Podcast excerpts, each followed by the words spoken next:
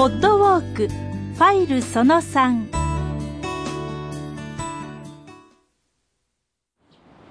はい、えー、ここ北畠公園はですね、北畠顕家戦死の場所と言われて、お墓もここにあるわけでございますね。えこのお墓なんですけども、別名大名塚とも呼ばれております。え北畠昭家は南北朝時代の公家である北畠、えー近房の長男でございます。ちなみに、まあ、武田信玄よりも先に風林火山の旗印を使っていたことでも有名とされておりますね。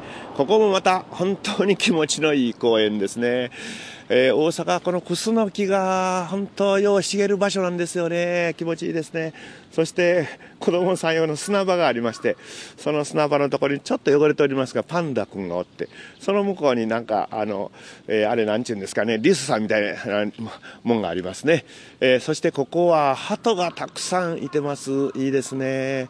向こうの方にはおばあちゃまが一人、日向ぼっこしてありますが、えー全体この公園はもちろん砂地なんですけども、えー北畠さんのお墓へ行く道はちゃんとした、えー石で舗装されておりまして、さあ私は今、そのお墓の方に向かっております。またここでちょっと帽子を取らせていただきまして、えー失礼いたします。えー鍵が薄くかかっておりますが、えー入れんことはないです。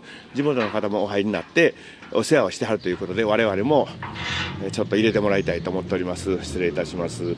この入り口のところに北畠公園と書きました、えー合戦の絵とかのあります金属にやはり印刷したちが彫り込んだような、かなりしっかりした看板があるんですけど、その金金属もちょっとやっぱり溶けたりして読みにくいところもありますが、これはまあしっかり読んだら読めると思いますので、どうぞ読みながら、そして、この注意も守りましょう。この屋根に上がると危険です。絶対に上がらないでくださいということで、それじゃあ階段をちょっと上がらせていただきまして、石の階段を上がらせていただきまして、中へ入ってきました。あーうわー何かこう、閉鎖的な塀があるわけはないんですけど、やっぱり中へ一歩入りますと気持ちがいいですね。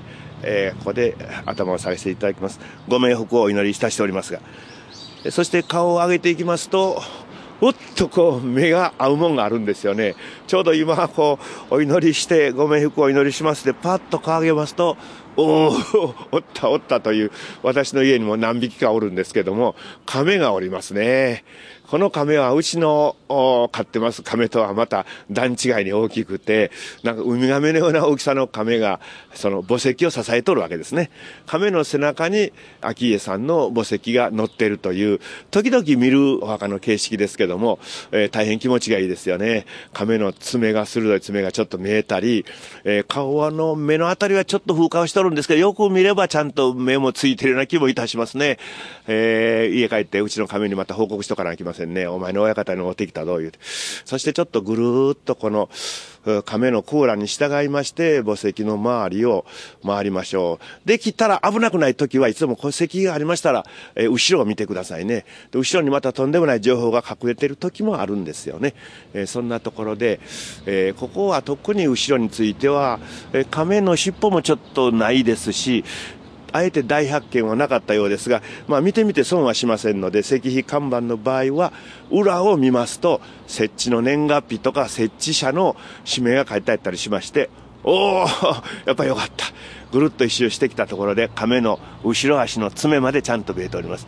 えーそんなあ亀が何年も何百年も、この石の石碑を支えてきたわけですね。石碑の上の方にはなんか竜の模様もあるようですね。さあ、それじゃあお墓を後にいたしましょう。失礼いたしました。ごめんなさい。いろんな石碑もここにもあるようです。皆さん見てください。はい。お墓の今出たとこで階段を3段ポンポンポンと降りました。あー、気持ちのいい公園ですね。あれ、向こうの方になんか先頭の煙突が見えたりしてますね。えー、なんか、ここはひょっとしたらやってますかね。先頭もね、時々廃業してるのがあって、まあ、それを見るのには、あの、煙突の周りに黒い煙の跡があるかないかということで見たりもできるんですが、さあ、ここから地図に従いまして、ちょっとね、えー、横のところに空いてます狭い路地へ行くコースなんですよね。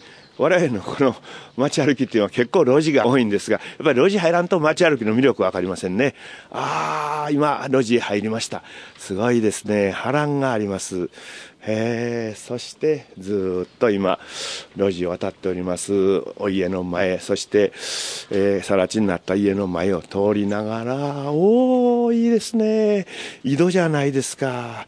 生きてるんかな？これ死んでるんか分かりませんが、大きな石が、まあ子供がはまったりしたら開きませんから、井戸の蓋の上にドーンと置いてますね。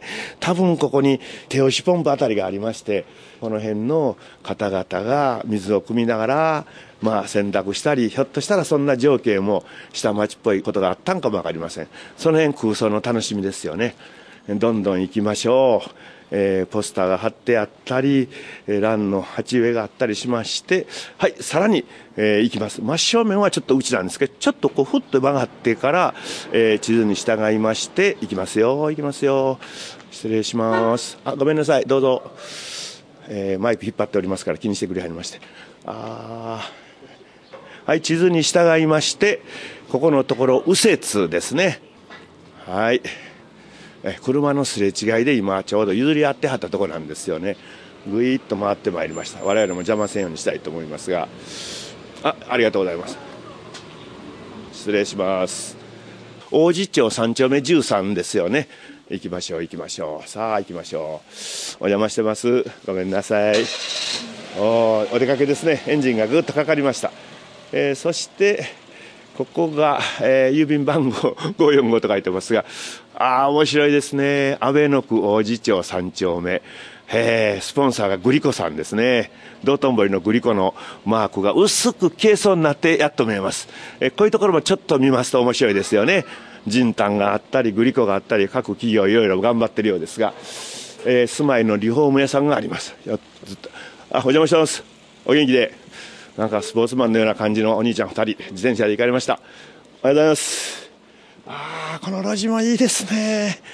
ああ、いいな人情路地ですね。えー、お医者さんですか。はい、畳屋さん、いいですね。畳屋さん、現役ですね。お邪魔してます。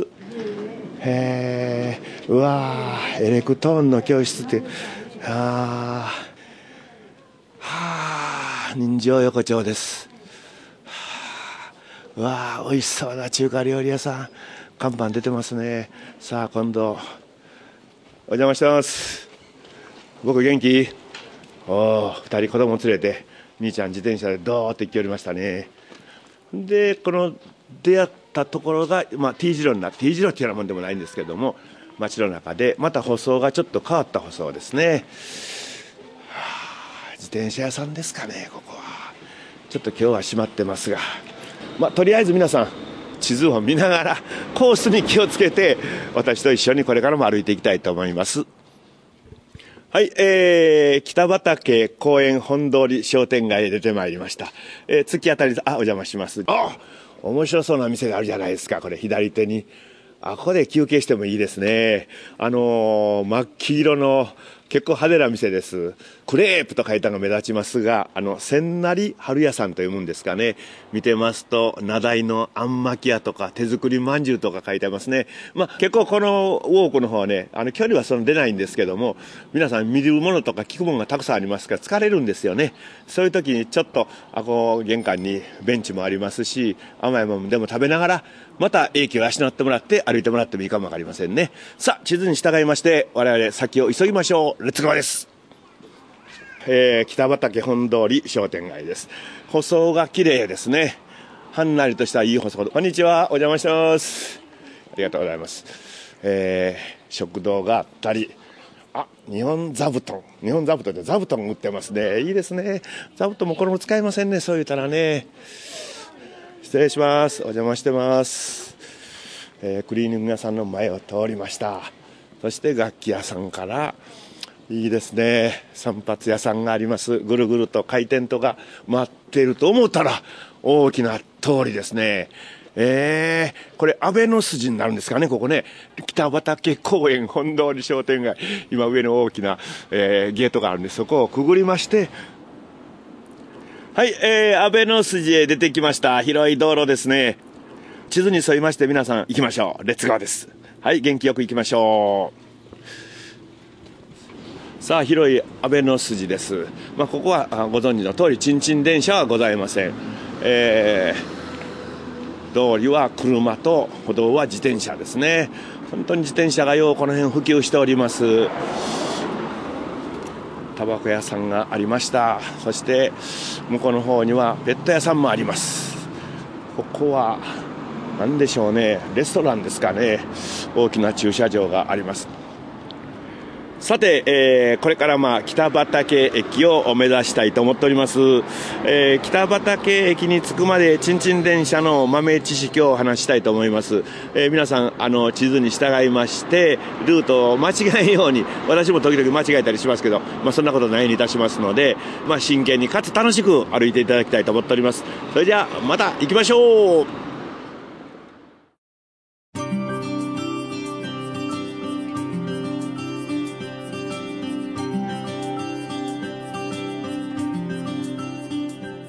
さてちょっと皆さんにちんちん電車の豆知識をお話ししましょう。阪海電車の元祖とも言うべき馬車鉄道についてもう少しお話ししたいと思います。東天下茶屋駅でも少し触れましたが、やっぱり馬車鉄道という言葉は聞き慣れない言葉だと皆さん思いません？説明版にもありましたけど、馬が客車を引いて線路の上を走るなんて、まあ想像するだけでもなんだかユニークで面白いですよね。え馬車は、え簡単にイメージできますけど、それが線路を走るということになると、見てみたかった、いや、乗ってみたかったですよね。もちろん僕は生まれてませんけど。馬車鉄道は19世紀にイギリスで誕生した乗り物で、日本では明治15年に東京で運行したのが始まりです。大阪はもうちょっと後の明治33年に開業しました。